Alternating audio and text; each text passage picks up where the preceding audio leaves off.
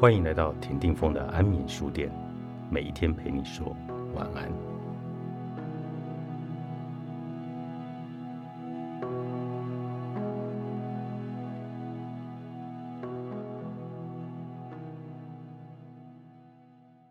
不幸或人生本来就苦，必须过上幸福的生活是普世的价值。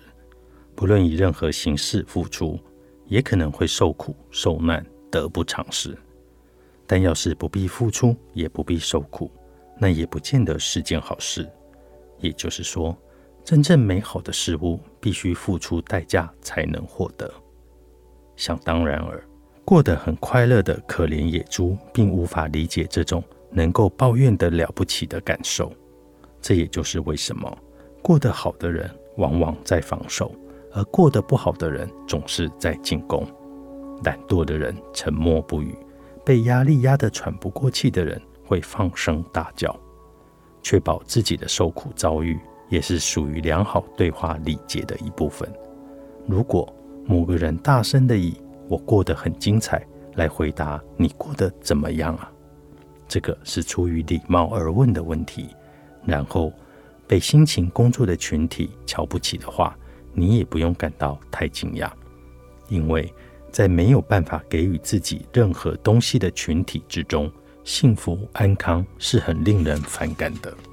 赛局理论学者会说，我们都处于一场情境设定偏好为所有玩家都会输的游戏中，沮丧气馁也属于成功剧目里的一部分，只是每个人的程度不同，而且它创造出一种抑郁的快乐形式，受苦受难。像是一种通用货币，借此得以购买跨越所有社会阶层的团结。和往常一样，如果大家都点头表示同意的话，大家就会怀疑这是不是一种最深层的意见一致。在文化方面，痛苦一点也不陌生，它源自于基督教与天主教宣扬同情的传统。同情。实际上是一种人性关怀的正向形式，只是人们渐渐的只认同一种看法，就是任何健康、欢乐的事物都在道德层面上会被质疑。如今，人们根本不敢心情愉快，好像只有痛苦才是道德无瑕的。痛苦与同情是密不可分的美德，其中一个是受苦，而另外一个。则是一同受苦，这是一场交易，无法一同参与，并且希望以自身的幸福来作为正向的对立面来抵抗世界不幸的人，必须小心谨慎，因为他必须承受道德方面的压力。毋庸置疑的是，痛苦有它好的地方，艺术源自于痛苦，痛苦可以说是爱欲的染目，亵渎圣灵的罪。徒劳无益的受苦，安东维尔德甘斯这个诗说的就是这个意思。纯粹只有抱怨，完全没有从中有所作为的话，会是巨大的不幸。所以，带着苦难社会的伟大作品来吧。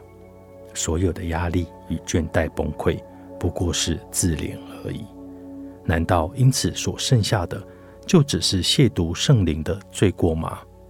脱离痛苦意味着克服痛苦，然而并非每个人都被赋予这种力量，因此有一些抱怨往往带有听天由命的无感与嫉妒心弦。那些受苦且无能为力的人，会转而仇视那些过得很好的人。他人的幸福生活会被认为是冒犯和不公平。我们会认为。拥有幸福是法律上应得的权利，而且想要以坐在轿子上被他人抬起的舒适方式来得到幸福，这种非常舒适、消极的心理状态，就是煽动民心与政治煽动者的温床。这些人他会强化嫉妒者的嫉妒之心与无作为，因为透过这种方式，他们才能够壮大自己。不好的人们会唤醒我们内心中不好的东西，让我们将罪恶、苦痛推给戴罪羔羊。我们往往能从这些方面辨认出不好的人，但我们真的认为，透过不好的想法能够达到幸福生活吗？他人的幸福生活也可以是正向的解读，可能会是一种鼓励或者鞭策。如果想要前往任何地方，首先就必须移动，也就是说，你必须放弃苦难社会的团结，承担自己的责任。